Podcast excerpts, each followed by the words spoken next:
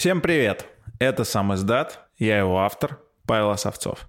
Есть две причины, по которым я очень хотел записать этот выпуск с Львом Марковичем Шлосбергом. Причина номер один заключается в том, что Лев Маркович первый или один из первых начал говорить о том, что с Украиной будет. То есть очень многие эксперты, политики говорили, что это невозможно. Сам я в это не верил, но я тот еще политолог. А Лев Шлосберг говорил об этом уже давно, и я это услышал от него осенью прошлого года. Поэтому, очевидно, он лучше, чем многие другие, понимает логику происходящих событий, логику политики. Вторая причина заключается в том, что уже после начала конфликта Лев Шлосберг один из немногих политиков, которые постоянно призывают все стороны этого конфликта, все заинтересованные силы этого конфликта к тому, что необходимо начинать мирные переговоры, о том, что военные действия необходимо закончить любой ценой. Знаете, сейчас очень... Да ладно, что скрывать? Я сам очень сильно эмоционально вовлекаюсь в это. Я чувствую, как я начинаю проявлять агрессию. Я чувствую, как я становлюсь злее. Все это не ведет ни к чему хорошему. Я думаю, что вы тоже могли это чувствовать внутри себя. Это на самом деле ненормально. И сейчас начинать испытывать это чувство агрессии, испытывать удовлетворение от того, что солдат той или иной армии убивают, это нечеловечно и это ненормально. И вот мне кажется, что то, как об этом говорит Лев Шлосберг, в том числе в этом выпуске сам издата, это поможет вам, возможно, лучше услышать и как-то ну, настроиться на правильную, адекватную, человеколюбивую волну. Если вдруг вы по причине того, что очень много разной информации, все мы это все смотрим, читаем. Если по какой-то причине вас эмоционально уносят в агрессию.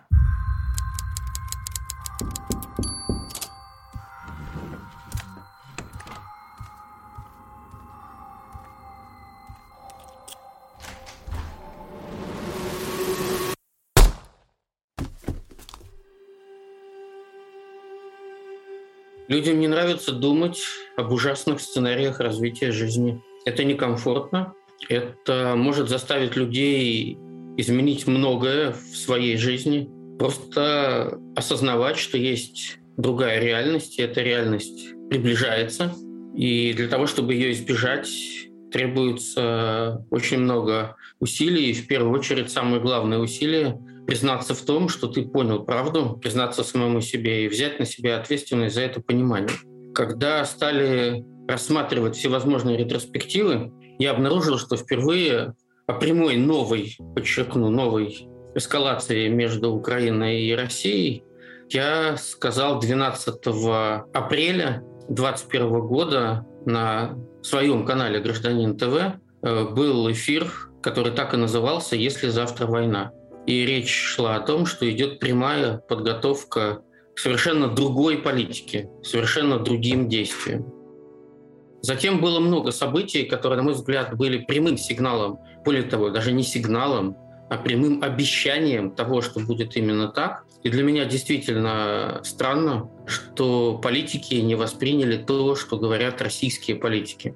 А такой реперной точкой, абсолютно ясной и откровенной, являлась в прошлом году статья Путина об историческом единстве украинского и русского народов. Она была опубликована на двух языках 12 июля на сайте Кремля на фоне начинавшейся кампании по выборам в Государственную Думу.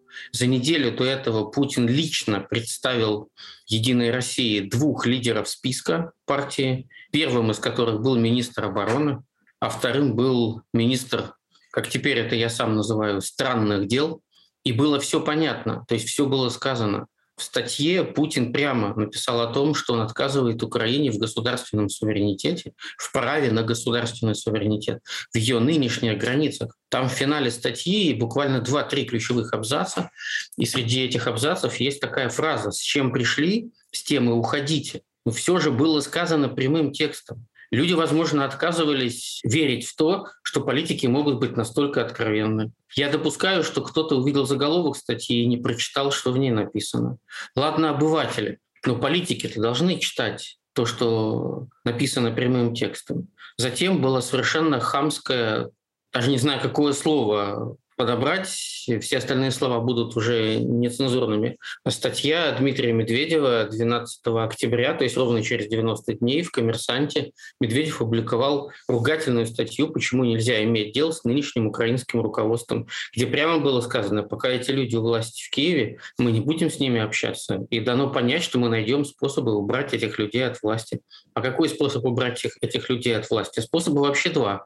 Первый способ всем известный – это акт политического террора, что, к сожалению, укоренено в нашей стране даже не с 20 а с 19 века. И второй способ – это боевые действия. Все же было понятно, люди отказывались верить. А потом уже просто все покатилось под откос, ультиматум НАТО и США 17 декабря, если мне не изменяет память, с требованием гарантировать непринятие Украины и Грузии в НАТО. Было понятно, что ультиматум рассчитан на отказ, что это был просто повод, такая вот классическая игра в стенку для того, чтобы получить формальный казус Белли. Вообще все было чудовищно откровенно. И, кстати говоря, учитывая нарастающий в России и социальный и экономический кризис, стагнацию экономики, было понятно, что идеальным конечно, это страшно звучит, но идеальным выходом из социально-экономического тупика является создание внешней угрозы, при том угрозы именно военной. Понимаете, люди всегда, во все времена отказываются верить в плохое.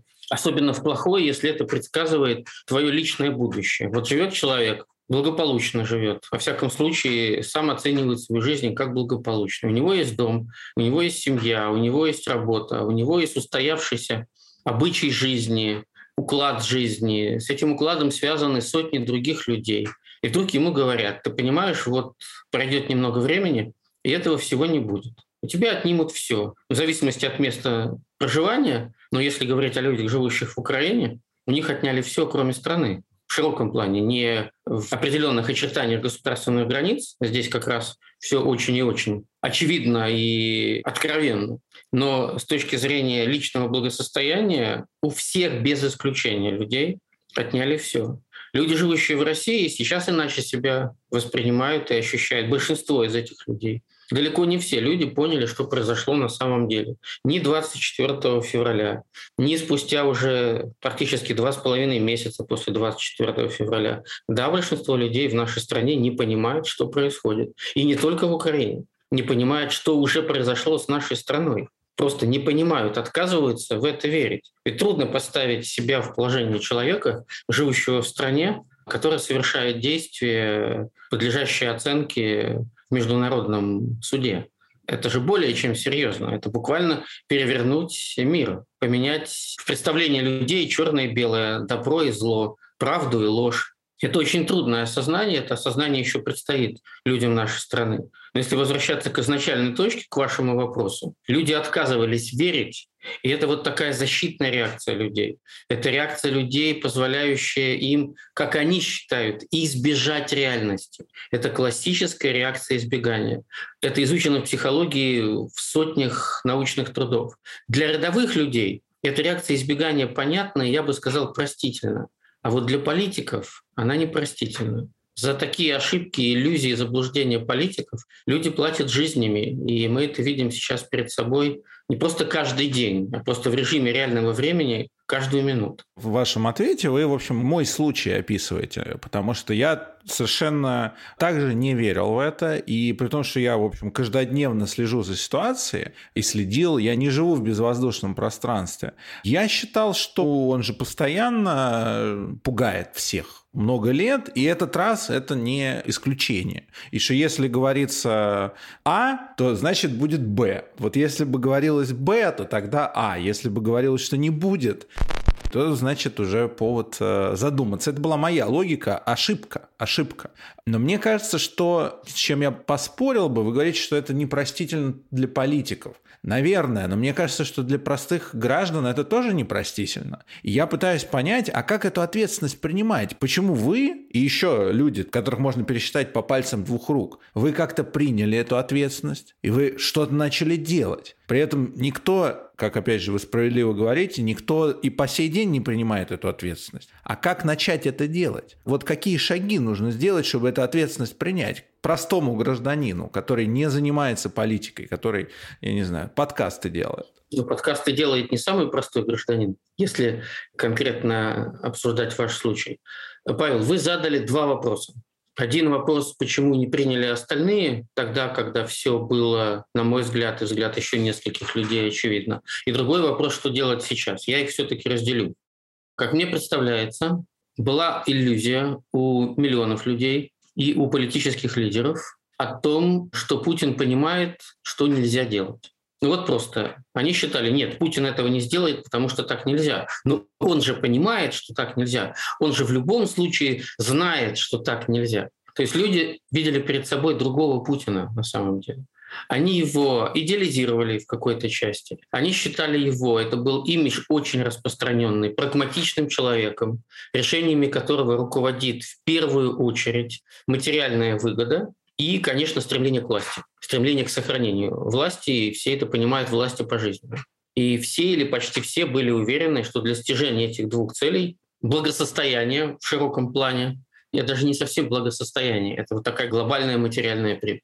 А потому что Путин, конечно, макропредприниматель. Не просто макрополитик или там геополитик, он макропредприниматель, это действительно так. И вторая вещь – это то, что инстинкт сохранения власти убережет Путина от принятия решения фатального для его собственной власти. И тут произошло несколько очень серьезных ошибок. Во-первых, выяснилось, что огромное число людей во всем мире и огромное число политиков, или будет более правильно сказать, большое число политиков, а, не понимали Путина. Просто не знали и не понимали, как он устроен потому что не знают и не понимают, как устроено его мировосприятие. Ведь ключевой вопрос, как Путин видит мир, каким образом он воспринимает происходящее. Ведь значение имеет не та реальность, которую мы вкладываем в чью-то голову, а та реальность, которая в голове у человека на самом деле. И вот эта реальность Путина, она всеми своими корнями, ключевыми корнями, несущими корнями, уходит в Советский Союз. 70-е и 80-е годы, когда Путин сформировался как личность и постепенно стал формироваться как часть государственной и политической системы Советского Союза. Он же не студентом вошел в политику при Собчаке. Он вошел уже сложившимся человеком, который пережил шок в Восточной Германии во время падения социалистического режима и мог быть жертвой в самом прямом смысле физической жертвой этого падения, если бы события пошли по радикальному сценарию, но ему повезло, не пошли. Он был и остается во многом человеком, пережившим глубокую психологическую травму от распада Советского Союза. Он ощущал себя человеком именно в масштабах Советского Союза. Он советский человек во всех своих проявлениях. Но к этому добавляется особенность советского человека Путина. Он не просто советский человек, он советский имперский человек это очень опасная, очень гремучая смесь. Вот на этой опасной гремучей смеси держится сейчас его ядерный избиратель, его наиболее активные сторонники. Это вот люди, которые могут идти по городу, вести коляску либо с сыном, дочкой, либо с внуком, внучкой. И там где-то будет прицеплен милитаристский символ рядом. Буквально идет женщина, везет коляску с малышом, малышу годик, мальчик. И рядом где-то у нее на одежде я даже не про георгиевскую ленточку. Это на самом деле в основе своей, если снять все пропагандистские наслоения, это символ, который многими людьми воспринимается искренне, без политического подтекста. Таково обыденное восприятие. Но есть и другие символы. И человек не понимает, что это несовместимо с жизнью вот его ребенка или его внука. То есть происходят, уже произошли очень серьезные я бы сказал, гносеологические изменения в сознании. Советский имперский человек, живущий в 21 веке, тяготеет к воссозданию вот этого советского имперского пространства. Не просто государство в каких-то границах, с каким-то политическим устройством. Идет речь о стремлении к комфорту. Это дикая ситуация. Люди стремятся к комфорту, через убийство других людей, через отрицание возможности права на жизнь, уже не говоря о государственном суверенитете. Как говорится, черт с ним суверенитетом. Суверенитет можно воссоздать и вернуть. Людей жизни вернуть невозможно. И когда эти люди становятся агрессивным меньшинством, я хочу подчеркнуть, нет провоенного большинства в России. Есть большинство страха, большинство молчащих, большинство дезориентированных, большинство потерявших способность к публичному выражению мыслей, потому что страшно. Но при этом, а, как минимум, эти люди не сопоставляют их политическую позицию, свою политическую позицию с будущими возможными последствиями для них самих и самых близких им людей, самых родных, самых беззащитных сегодня. И вот Путин, как человек советский, имперский, он стремится к максимальному комфорту. Он стремится к созданию такого мирового порядка, даже не к воссозданию. Никто же не воссоздаст Варшавский договор. Это же понятно. Но он стремится к такому миропорядку, при котором ему будет комфортно. И люди, следующие за ним, стремятся к комфорту. Вот в их понимании величия, их понимании исторической справедливости, их понимании оправданности, в том числе жертв. Я не могу забыть, это было больше 10 лет назад. Я был в Таллине, наверное, мы были с женой, на Рождество. Центр Таллина, Ратушная площадь, украшенная огнями, светящийся, мирный, благополучный, успешный город. Как вы понимаете, 10 лет назад он и так-то почти наполовину русский. А тут еще Рождество, и людей из России приехало десятки тысяч, даже не тысячи, десятки тысяч. И просто ухом спиной почти слышу фразу «Какой город отдали?» Какой город отдали? Или какую страну отдали? Сейчас не вспомню уже точно. Я думаю, что, скорее всего, какую страну отдали. И я вдруг понимаю, что в этом мирном городе, который стал вот таким благополучным, красивым, бытоустроенным, притягательным, именно при независимости, именно при свободе, по этому городу идет советский имперский человек, смотрит на вот это все, сделанное эстонцами, и говорит, какую страну отдали? Чужим. Вот такое восприятие, оно было всегда, но оно не было мейнстримом политики, оно не было доминирующим долгое время, очень долгое время. На мой взгляд, доминантой политики, российской политики, это стало в 2008 году, во время событий в Грузии, август 2008 года.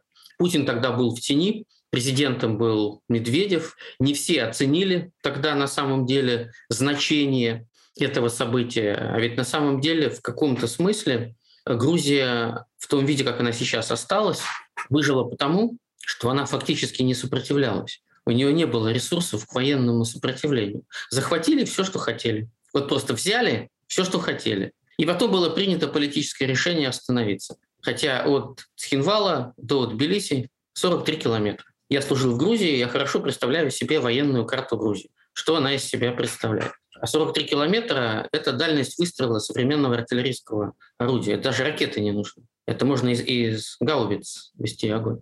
Поэтому тогда все сделали вид, и в том числе в мире сделали вид, что это локальный конфликт, что это что-то постсоветское, это что-то локальное с точки зрения опасности для всего мира. Это какие-то, возможно, ошибки грузинского правительства. Вот Саакашвили раздражал Путина. Еще какие-то гипотезы, которыми люди прикрывались, утешали себя, отводили свой взгляд от правды, рисовали себе иллюзию. Вот дорисовались. Спасибо, что слушаете «Сам издат». Подписывайтесь на нас в приложении, где вы привыкли слушать подкасты, чтобы не пропускать новые выпуски. А еще поделитесь этим сам издатом в ваших социальных сетях. Отправьте ссылку в чат с друзьями или родственниками. Это важно. Если больше людей услышат разные точки зрения, тогда будущее обязательно наступит. Вы ответили на первый вопрос, как так это получилось, но второй вопрос, как ответственность принимать. А, принятие ответственности заключается в первую очередь в принятии правды. Это, с одной стороны, простая вещь, но человек увидел, понял, осознал правду. Ведь можно с ней согласиться, а можно не согласиться. можно сказать себе, нет, нет, это я что-то слишком увидел, это слишком шокирующее, это не может быть правдой. Надо как-то подумать, присмотреться. Может быть, не все так ужасно, может быть, не все так фатально, может быть, не все так жестоко. И люди часто даже увидев возможную реальность, боятся ее вида, боятся того, что им открывается. Ну, прямо скажу, страшно заглянуть в бездну. Это действительно так. И люди отходят от края пропасти и утешают себя тем, что ну вот, теперь я не вижу пропасти. Я отошел в сторону. Подо мной прочная земля. То, что пропасть осталась в шаге от человека, и жизненным ветром человека может просто снести в эту пропасть, люди не хотят думать, просто не хотят думать. Поэтому здесь нужно просто личное усилие человека для того, чтобы осознать эту реальность. Вот осознать и все. Ну что вы делаете? Вот, вот конкретно. Мы же все заглядываем, но почему-то я заглядываю, я действительно просто отошел, потому что я подумал, что это, что, в общем, бизнес должен победить, что идея о комфорте должна победить. А вы заглянули и говорите, нет, там пропасть, смотрите туда все. Что вы с собой делаете в этот момент? Очевидно, вы чего-то в этом смысле научились, как-то вы раз за разом это делать можете. У вас есть какая-то способность э, в этом смысле? Павел, способность очень простая. Это говорить вслух о том, что ты увидел. Ничего другого э, сделать в этой ситуации большинство людей не может. Я не президент, я не премьер-министр, никакого государства. Я не могу использовать властные полномочия для того, чтобы совершать некие действия, уводящие от этой страшной реальности, которые могут повести историю э, по другому пути. А, на мой взгляд, сейчас политический мир, руководители десятков стран столкнулись с этой реальностью лицом к лицу, и оказались к ней абсолютно не готовы. Вот уже состоявшейся реальности. Когда ты не стоишь у края пропасти и смотришь в пропасть, а ты уже летишь в пропасть. И вот эта новая реальность требует особого реагирования и особой ответственности. Потому что по существу в этой реальности очень мало времени. Вот пока фатальное событие не наступило, время есть. Можно оценочно относиться к тому, сколько этого времени, до какой степени этим временем можно разумно распорядиться, чтобы предотвратить чудовищные события. Но когда эти события уже происходят, и ты находишься внутри потока, то пространство для принятия решений сокращается, потому что вы летите вместе с потоком. Вот вы в пропасти, и вы летите. Большинство людей не может управлять этим потоком. Искусство управлять политическим потоком катастрофы — это даже не кризисный менеджмент. Это управление катастрофой. Таким опытом никто не поделится. Просто никто не может поделиться управлением катастрофой. Здесь нужно принимать решения в категории «здесь и сейчас». Вот просто «здесь и сейчас».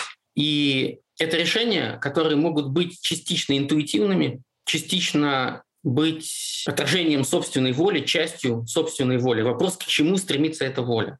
Человек, который находится в таком потоке, в котором находимся мы сейчас, как ни странно, стремится в этом потоке остаться. То есть выход из этого потока — это тоже некомфортная вещь.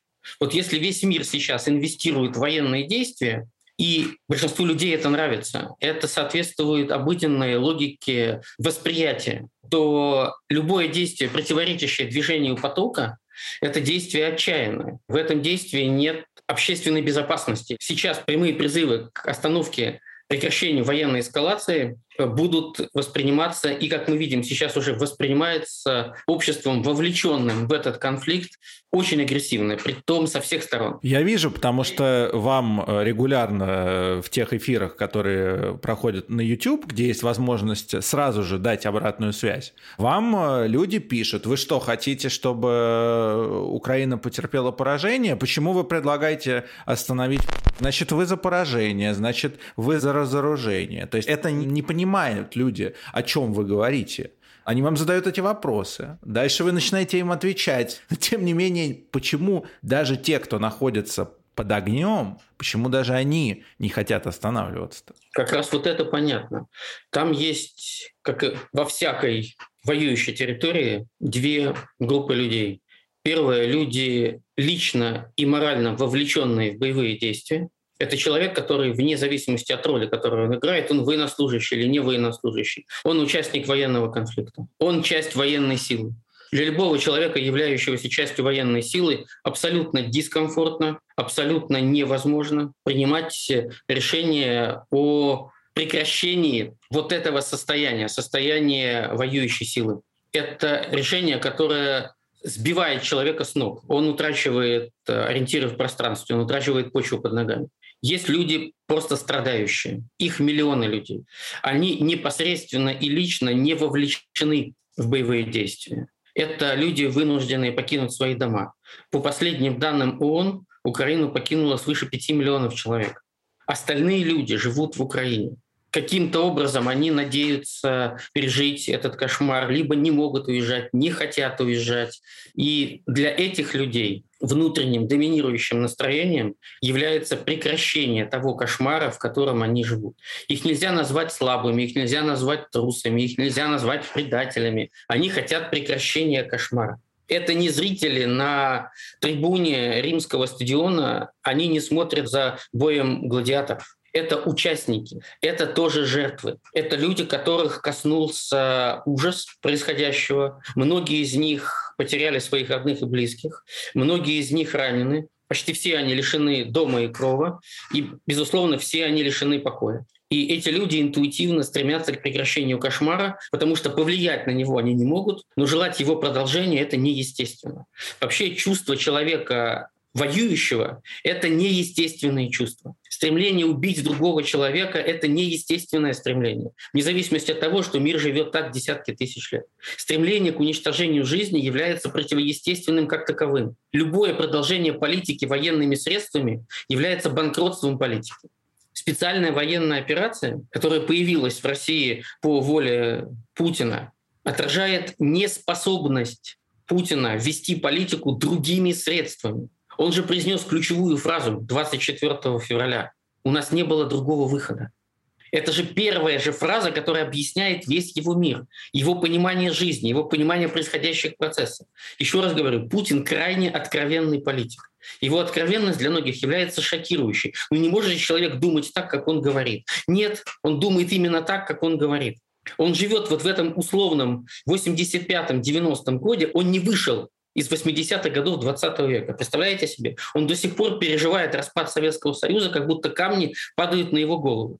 Всеми своими действиями последнего времени Путин возвращается в 20 век. Вы посмотрите все его якобы исторические, на самом деле, конечно, псевдоисторические статьи. Он возвращается в 1917 год, большевистский переворот. Он возвращается в 1922 год, это создание Советского Союза. Он возвращается в 1945 год, послевоенный раздел мира, Ялтинско-Потсдамский мир, который он же разрушил сейчас. Этот мир закончен. Он разрушен полностью до основания, совершенно большевистским образом. Целью Ялтинско-Потсдамского мира, из которого родилась Организация Объединенных Наций, по сути созданная из антигитлеровской коалиции, 53 страны входили в антигитлеровскую коалицию. Вот весь этот мир, целью которого было предотвращение глобальных конфликтов, он обанкрочен, он полностью разрушен. Он не смог осуществить свою главную функцию. Он не смог предотвратить глобальный военный конфликт. И когда Путин делает то, что он делает, он пытается переписать 20 век. Это то, что понимают почти немногие, совсем немногие. Он не просто 21 век строит под себя. Он пытается переписать состоявшуюся, сложившуюся историю 20 века. То есть будучи психологически полностью ребенком 20 века, порождением 20 века, человеком советских имперских убеждений, даже не просто взглядов, убеждений, он стремится привести мир к своей реальности примерно 40-летней давности. И в этом причина мировой глобальной катастрофы. Не стоит вопрос цены. Это то, что сейчас еще не все понимают. Не стоит вопрос цены вообще. Его не существует. Путин переделывает мир. Он себя считает мессией, человеком, способным изменить направление развития человечества. Он двигает миллиардами, он двигает столетиями. Он сейчас в том состоянии, в котором его реальность видна только ему самому. Я думаю, что даже его ближайшее окружение, Патрушев, Бортников, вот эти вот люди, которые артикулируют многие смыслы, Бастрыкин, они же в этой же самой матрице. Но они большие шестеренки, важные шестеренки. Они где-то оракулы. Но в полной мере то, что видит Путин, больше не видит никто. И когда он принимает решение, у этих людей, если они хотят остаться вот в одной упряжке с ним, нет никакого другого выхода, кроме как сказать «да, да, делаем. Согласны. Они акцептуют решение, да. Ни, никаких решений не У принимают. них нет права акцепта. Они его принимают. И, конечно, это решение соответствует их картине мира. Просто они ее видят, скажем так, начетнически. Они формалисты. А Путин уже ведет себя как Господь Бог. Но вот если с Путиным ситуация, я солидарен с тем, как вы ее видите, я понимаю, что на него мы повлиять никак не можем. Вы знаете, можем. А как? Как люди? Во-первых, как они могут повлиять? А во-вторых, вы человек, который много раз участвовали в выборах, и вы выигрывали выборы как разговаривать с э, русским народом сейчас? Вот конкретно мне, например, человеку, который делает контент, делает подкаст, через что разговаривать надо? Потому что вот э, говорит э, в интервью Явлинский, например, надо разговаривать с народом. У меня вопрос, как с ним начинать разговаривать? С чего это надо начинать делать? Павел, во-первых, мы находимся в большой яме. Мы сейчас разговариваем с людьми в стремительном падении в пропасть. Дна мы еще не достигли. То есть мы еще не ударились о земную твердь. Мы еще летим. И поэтому людям кажется, что ноги целые, руки целые, голова цела. У людей иллюзия того, что все в порядке, я живой, все в порядке, страна э, ведет военную операцию, при этом вроде голод еще не настал. Вот выходишь на улицу, идут люди, улыбаются, весна настала. Помните знаменитую песню Акуджавы «Опять весна на белом свете»? Бери Шинель, пошли домой. Вот некому сейчас сказать российскому народу «Все, бери Шинель, пошли домой». Возвращаемся домой, к мирному строительству, возвращаемся правители в широком плане, власти, всегда формируют общественные ценности, общественные приоритеты и доминанты. Власть ответственна полностью за нравственное состояние общества. Если власти из года в год с помощью пропаганды говорят о том, что насилие — это хорошо и правильно, и у нас нет другого выхода, то огромная часть зависимого общества будет воспринимать эту картину. Ведь почему уничтожали свободу слова 22 года, день за днем? Чтобы никто не видел и не слышал другой точки зрения. Чтобы никто не мог ни прочитать, ни услышать, ни посмотреть другую позицию. Мы сейчас с вами где разговариваем? В ютубчике. Ютубчик – хорошее дело, но он несопоставим с пушками Первого канала и канала «Россия-1». Несопоставим, потому что там ракеты, а у нас с вами трехлинейка. Понимаете? У нас с вами трехлинейка. Мы находимся в разных весовых категориях. Я Это не означает то, что мы не должны пользоваться нашими возможностями. Я поэтому и спрашиваю, с чего начинать-то надо? Как с этой трехлинейкой на это угаубиться? Павел, с таких разговоров, как мы с вами. Смотрите, история устроена спасительным образом. История устроена так, что она заставляет людей, заставляет общество переоценивать все. Ведь не случайно говорят, что история — это маятник. И чем более жестко является одна крайняя точка маятника, тем более жестко зеркально будет следующая точка маятника. Вот сейчас общество милитаризовано до предела. Я вспоминаю историю, как вспоминаю, как историк вспоминаю, не как свидетель. 1914 год. Санкт-Петербург, переименованный в Петроград, чтобы не было немецчины в названии. То есть русские немецкие цари переименовывают немецкое название города Санкт-Петербург, данное ему полностью русским, хочу сказать, Петром Алексеевичем Романовым. Немецкая кровь появилась несколько позже. Вроде Романовых и пришла, как известно, по женской линии, в том числе с самых ранних времен. Так вот, на Дворцовой площади, перед Зимним дворцом, происходит молебен во славу императора Николая Александровича, русского оружия и во славу войны с Германией. Это лето 1914 года. До момента катастрофы, общенациональной катастрофы, крушения 300-летнего дома Романовых, отрешения Николая Александровича Романова от власти, прекращение императорской власти, изменение всего государственного строя, изгнание Николая Романова внутрь страны, когда монархи, европейские монархи струсили и не спасли своих родственников, как потом уже стало ясно от мученической смерти. Так вот, остается меньше трех лет. Лето 2014 года кричали женщины «Ура!» и в воздух чепчики бросали. А к 2017 году ненависть к правителю который инициировал, по сути, вступление России в Первую мировую войну, было таким, что командующие флотами и фронтами телеграфировали Николаю II в Псков, где он был в западне, в царском салон-вагоне. Он пытался бежать в Москву, ехать в Москву через дно. Поезд остановили. Пытался ехать в сторону царского села, в остановили. Уже вооруженные солдаты и примкнувшие к ним другие массы. И он находится в западне. Командующие фронтами и флотами телеграфируют ему, государь, ради бога, уйдите в отставку. Они это пишут не кому-то, они это пишут верховному главнокомандующему по существу. Вот к чему все пришло. История так устроена, что если принимается крайне радикальное решение, то энергетика другая, энергетика другого варианта развития истории. Она где-то скапливается, задавленная, она оказывается фактически в подполье, она оказывается стеснена со всех сторон каменными стенами. Но для истории нет каменных стен. Взрывается все, сносится все, любые стены. Все истории глобальных военных конфликтов показывают, что эти конфликты возвращаются в ту точку, откуда они начались. Вы понимаете, у нас сейчас во главе страны стоят люди, которые историю не читали, но хотят ее писать. И в этом трагедия. Все, что мы сейчас можем, это разговаривать с людьми. Объяснять им, что мир как минимум не двухцветный, что нет бесспорной позиции ни у кого, ни у какой власти. Я сейчас говорю именно о ситуации в России. Я сейчас не говорю о ситуации в Украине, она отдельная. Украина обороняется. Для Украины идущие события – это Отечественная война. Притом первая национальная Отечественная война в истории Украины. Об этом догадались уже даже российские пропагандисты и высказывали подобную мысль, если мне не изменяет память, в эфирах федеральных каналов, что все оказалось не таким, что жизнь отличается от той реальности, виртуальной, вымышленной реальности, которая была в головах на утро 24 февраля. Отдельный важный вопрос, что делать политикам. Что касается общества, общество будет медленно и трагически вызревать. Это может длиться очень долго. До людей могут простые вещи доходить не просто долго, но очень тяжело, через потери, в том числе человеческие потери, через свидетелей происходящего, которые вот приедут и расскажут, ты что, телевизор смотришь? Да, я тебе расскажу, что не показали по телевизору. Но у меня ощущение складывается, что слова в этой ситуации, что слова наши, ну, по сути, да, политики и те, кто делает сейчас контент, это же практически одна и та же деятельность, да, по своему формату деятельности. И вы говорите, и я говорю. Но слова-то стоят гораздо меньше, чем, например, тот же самый голод. Когда с людьми начнет говорить холодильник, вот тогда они начнут что-то понимать. Это не совсем так. В результате соло холодильника люди могут прийти к еще худшим выводам, чем сейчас. Не нужно исходить из того, что чувство голода делает человека умным.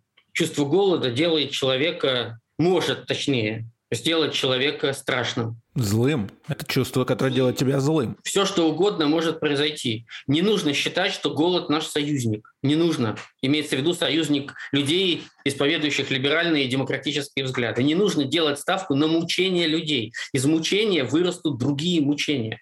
Понимаете, желание подвергнуть людей любым мучениям или расчет на любые мучения, как некий путь к светлым мыслям, могут не оправдаться.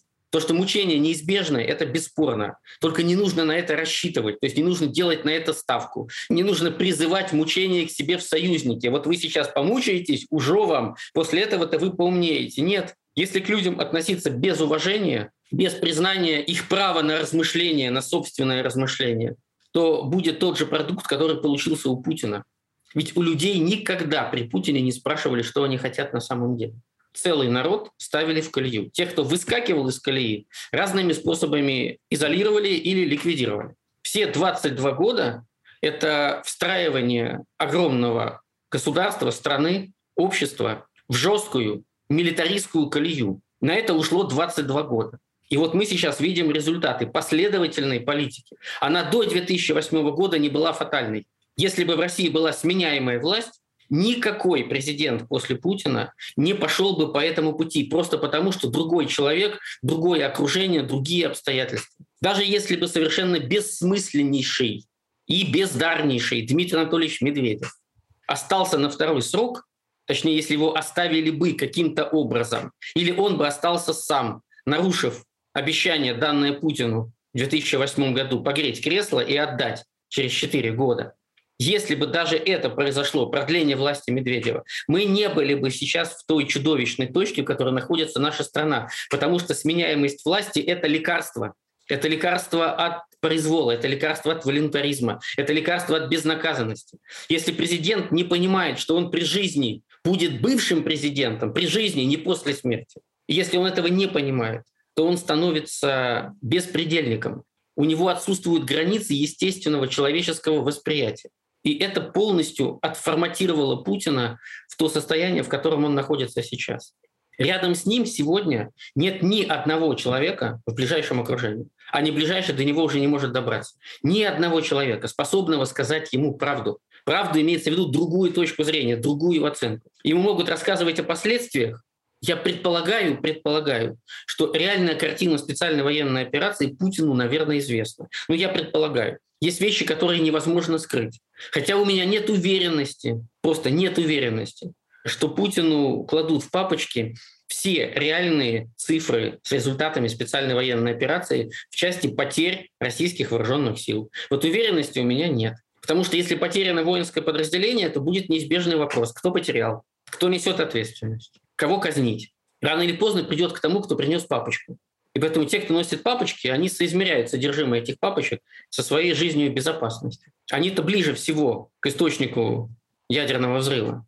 Поэтому если сейчас говорить об ответственности всех говорящих, когда на одной доске, в одном пространстве журналисты, гражданские активисты, политики, мы должны высказывать свою точку зрения.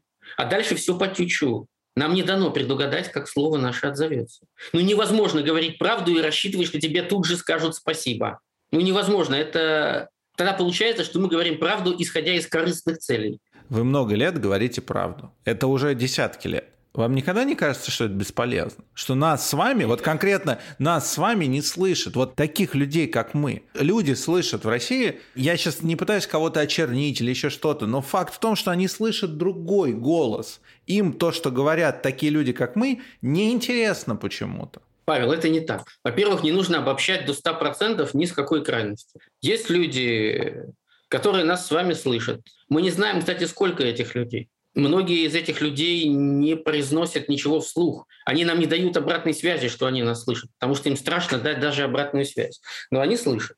Во-вторых, ну, известно же, что одно слово правды способно излечить мир. Просто неизвестно когда. Нам же хочется сказать правду и получить результат сегодня, при жизни. Сегодня сказать, а завтра насладиться. Но это же невозможно. Так жизнь не устроена, так политика не устроена, так общество не устроено. Нельзя рассчитывать на воздаяние, совершая что-то искреннее, делая то, что ты считаешь необходимым, жизненно необходимым. Я не хочу менять профессию, я не вижу смысла менять профессию. Просто потому, что вот так сложилась моя жизнь. Я стал заниматься политикой как профессией давно. Наверное, наверное, можно сказать, что я, как и многие другие политики наших убеждений, не был достаточно успешен с точки зрения общества и с точки зрения устройства власти в нашей стране. Властью мы не стали. Мы не смогли доказать обществу, получить поддержку общества в неких важных вещах. Но здесь мы с вами неизбежно возвращаемся к тем людям, кто в каждый конкретный момент времени несет реальную политическую и личную ответственность за страну и за историю. Вот началась история постсоветского государства российского постсоветского государства. В чем задача постсоветского строительства? В любой стране, в любой из 15, которые вышли из шинели Советского Союза. Это создание институтов демократического государства. Как ни банально, как ни технократично это звучит. Создание институтов технократического государства. Эти институты должны быть результатом усилий властей. Честное законодательство, независимый суд, честные выборы, ведь Борис Николаевич Ельцин участвовал только в одной честной избирательной кампании. В июне 1991 года, когда он был избран президентом Российской Федерации. В 1996 году уже не было никаких честных президентских выборов. Компания «Купи еды в последний раз» и «Голосуй или проиграешь» не являлась честной избирательной кампанией, не была ею изначально по замыслу. Понимаете? Это очень жестокая правда. Вот мы вздохнули иначе. Я очень хорошо помню август 91 года. Вообще я в 91 году голосовал за Ельцина. Я один из тех 53% людей, кто поддержал Ельцина. Это был мой президент. И когда он 19 э, августа влез на танк, это был мой президент, и он влез на танк для того, чтобы защитить таких людей, как я. Вот этих всех 53 миллиона за него проголосовавших. Сейчас немногие помнят, но за его спиной на башне танка, рядом с башней танка, стоял молодой Золотов – Понимаете? Вот это та точка истории, когда в руках у этих людей были все возможности по дебольшевизации, десоветизации, декоммунизации. Им нужно было построить институты свободной России, подвести черту под большевистской страной. Вот выступить в Конгрессе США и сказать «Колос коммунизма повержен навсегда».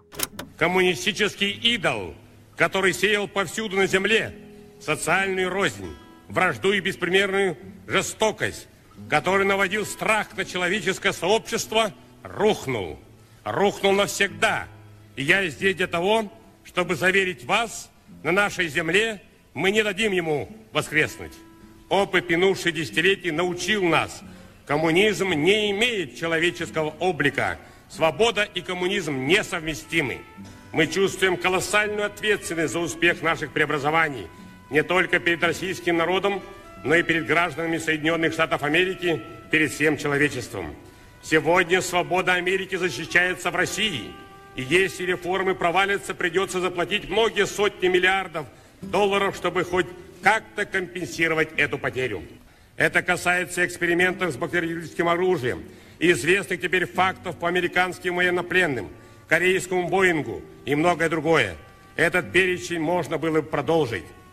Открываются архивы КГБ и бывшего ЦК КПСС.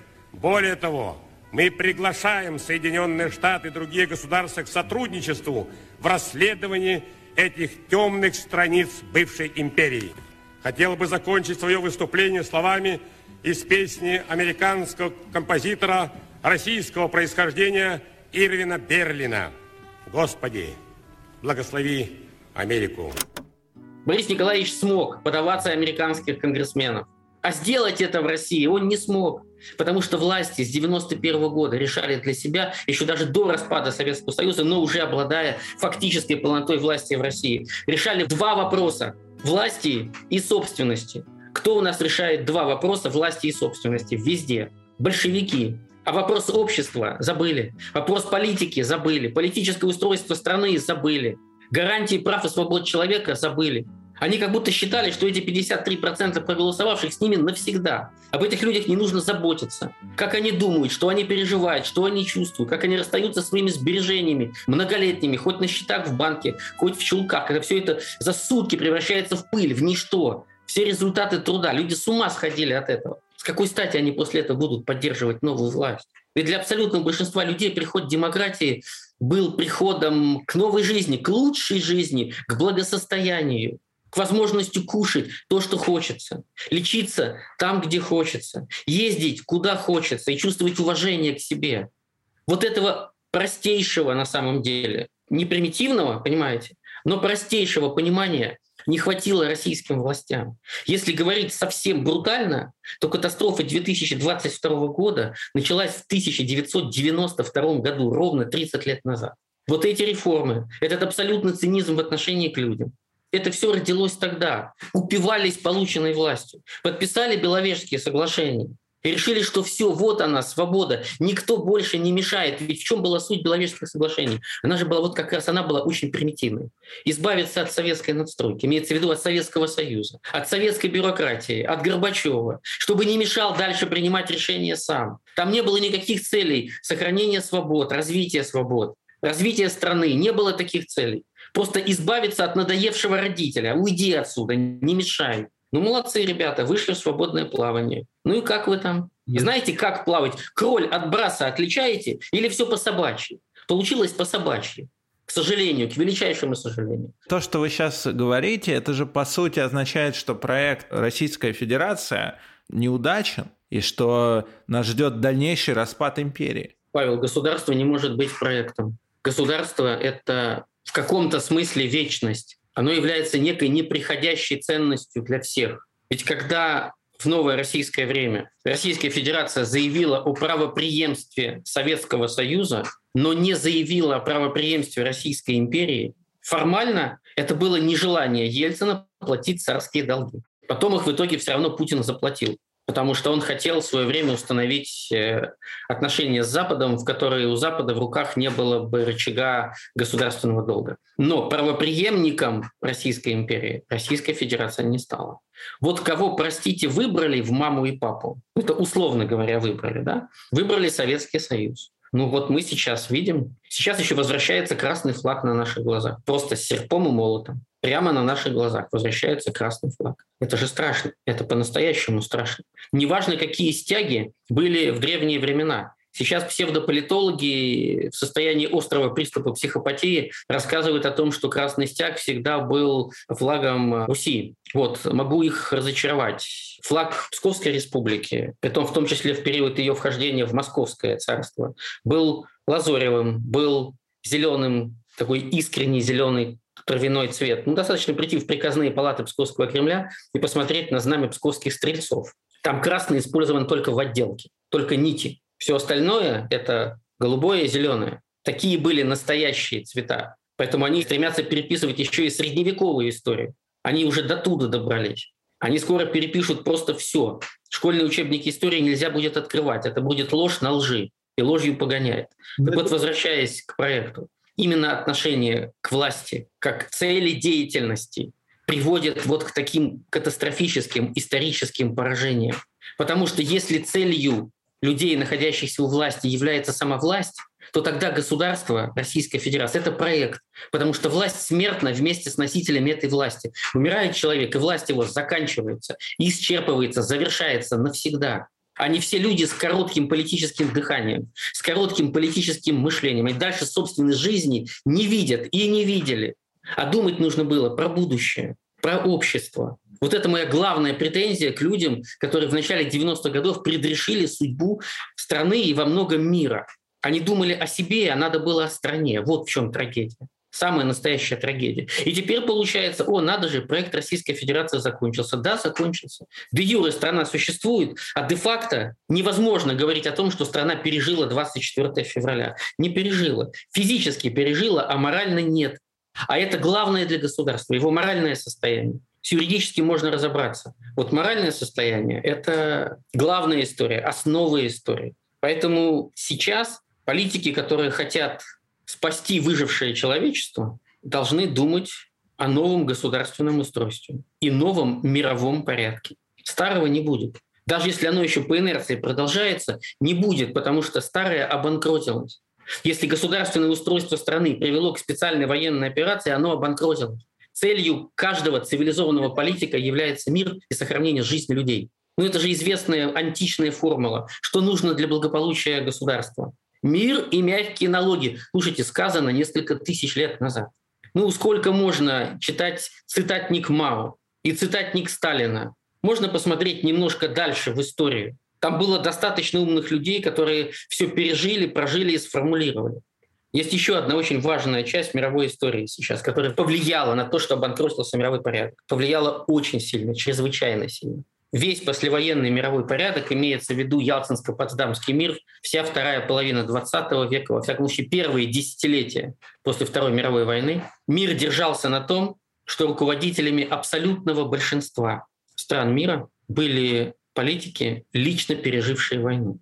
Лично. Они были либо участниками боевых действий, либо были детьми войны, но их родные воевали. Ужасы войны стояли у них перед глазами. Они их видели воочию, эти ужасы войны, по-настоящему. И они искренне, в какой бы стране они ни были, какой бы страной они ни руководили, Советским Союзом или Соединенными Штатами, они не считали возможным, они считали неприемлемым возвращение войны. В этом главный секрет успешности переговоров Хрущева и Кеннеди в 1962 году во время Карибского кризиса. Они посмотрели в пропасть оба, каждый со своей стороны. Одни поставили американские стратегические ракеты в Турции и нацелили на Москву и Ленинград, другие подогнали по морю ракеты на Кубу и нацелили на Вашингтон и Нью-Йорк. Все было готово. Там нажали две кнопки синхронно, здесь две кнопки синхронно, и все, конец всему. Вот они посмотрели оба в эту пропасть, и оба решили, нет, нельзя. У них в голове было слово «невозможно», «недопустимо». А сейчас этого нет всеми странами мира по понятным, естественным причинам. Руководят не воевавшие люди, не видевшие кошмара войны, не понимавшие, что такое этот ужас, кромешный ужас, не понимали в жизни своей не поняли, им чего-то не хватило, воспитания, образования, культуры. Я думаю, что культуры не хватило. Человек, который глубоко в контексте культуры, ему не нужно рассказывать, что такое война и мир, потому что он читал Льва Николаевича Толстого. Просто потому, что он читал.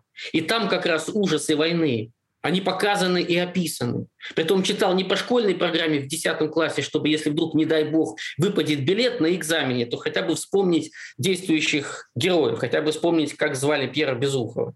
А для того, чтобы понять, что это такое, читать «Войну и мир» надо после 30 лет – до 30 лет человек не в состоянии понять этот космос. Он еще не нажил внутри себя личный социальный опыт, чтобы понять, что такое война и мир. А теперь за выход с книгой «Война и мир» на пикет людей задерживают в России. И хочу сказать, власти каким-то своим косым способом, даже не читая эту книгу, даже не открывая ее, в том числе в школе, понимает, что в ней есть что-то важное. А в этой книге прививка от войны, вот что в ней. Книга «Война и мир» — это глобальная культурная прививка от войны. Поэтому нужно взращивать культуру, говорить с людьми и ждать нового окна истории. Ждать не в смысле терпеливо сидеть и просто ждать. Мы можем участвовать в создании этого нового мира, нового образа нового мира. Рано или поздно либо нам, либо, простите, не нам, выпадет возможность построить другую страну и другой мир. Но очень хочется, чтобы те люди, кто будет этой возможностью пользоваться, обладали нашим опытом, бесценным, жестоким, несправедливым. Ведь главный урок истории заключается в том, что история несправедлива. Нет исторической справедливости.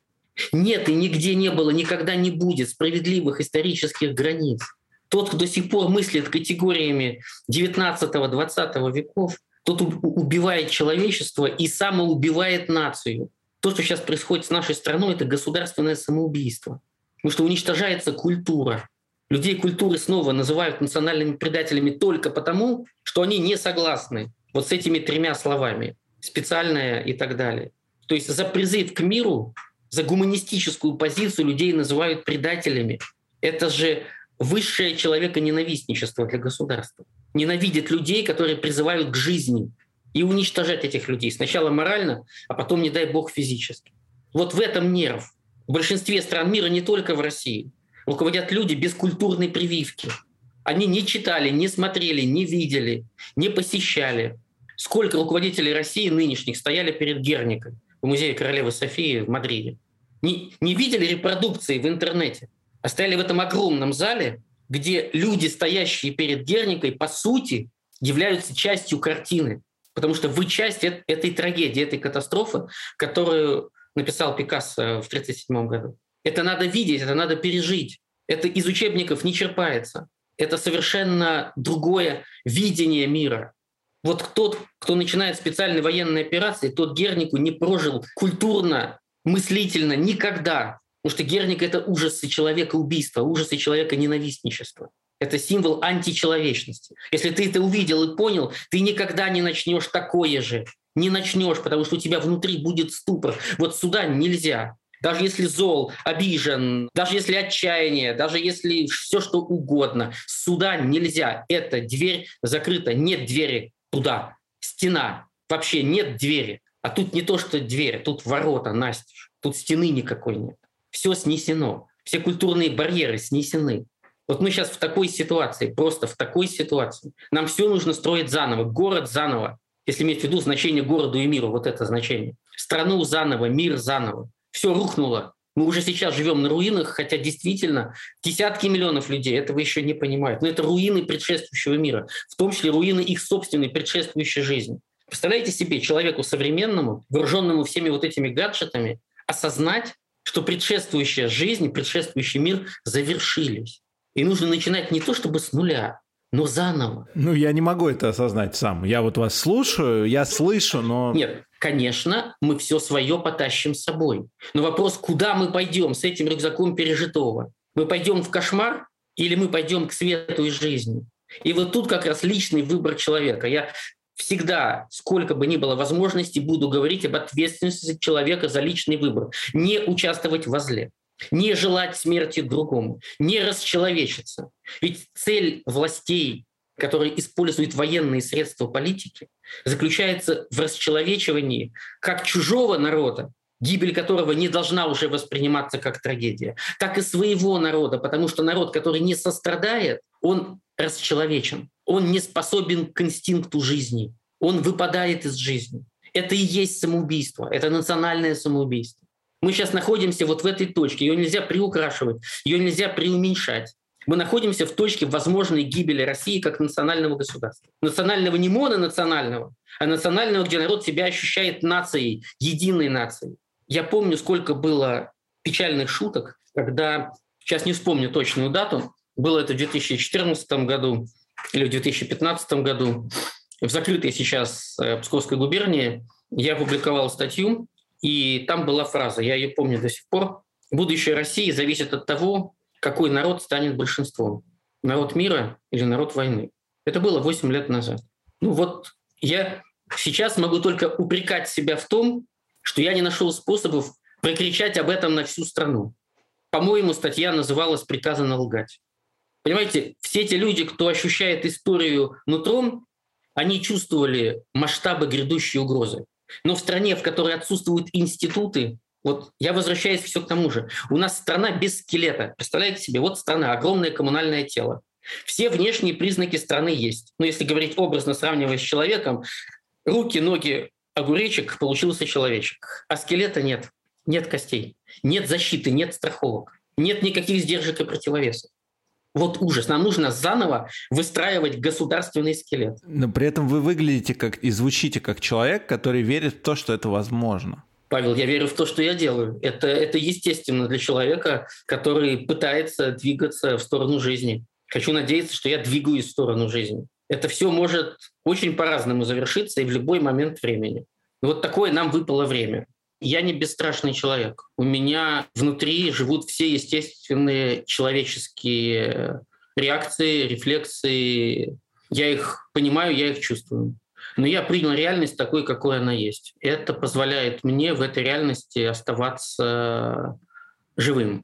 Я не спорю с реальностью, я не убеждаю себя в том, что отсутствуют риски или они меньше, чем они есть на самом деле. Я исхожу из того, что для того, чтобы жить естественно, в неестественной среде и даже в противоестественной среде, нужно принять эту среду такой, какой она есть. То есть быть для начала изначально честным перед самим собой. Вот сказать самому себе, да, сейчас так. Если ты принимаешь эту реальность, то ты можешь дальше действовать. Эмоции и чувства при этом можно испытывать самые разные. Но если понимать свое реальное положение и понимать правду об окружающем обществе и мире, то тогда выше вероятность, что ты не ошибешься сам. Не в том смысле, что на мину не наступишь. Возможно, я уже на нее наступил, она взорвется позже. Возможно, я сегодня или завтра на нее наступлю. Дело не в личных рисках. Дело в том, что принимая решение в ситуации, когда ты принял реальность такой, какой она есть, и ты сам себе не врешь, не приукрашиваешь эту реальность, у тебя есть шансы не ошибиться в большом, в главном. И в этом смысле страхом можно управлять. Можно сказать, что я научился управлению страхом. В конце подкаста, когда речь зашла о страхе, то, конечно, в моей голове эти слова переплелись с тем, что говорил в а, выпуске другого моего подкаста «Безотцовщина», который я делаю с Сергеем Ильиным. А, об этом говорил правозащитник Александр Подробинник. Мы записывали ту безотцовщину почти год назад. И за этот год страха стало гораздо больше. Тем не менее, и люди, которые умеют побороть свой страх, они есть. Просто надо к ним прислушаться. Они расскажут нам, что делать. Это сложно. Это почти невозможно. Но лично мне помогает, прям как э, терапевтически помогает в моменты, когда мне самому страшно, я думаю об этих людях, и мне становится как-то сильнее внутри. Просто пытайтесь побороть свой страх, потому что любой разговор про политику сегодня – это разговор о том, можешь ли ты побороть свой страх или не можешь. Других политических вопросов у нас, к сожалению, пока нет. Спасибо, что дослушали этот выпуск до самого конца.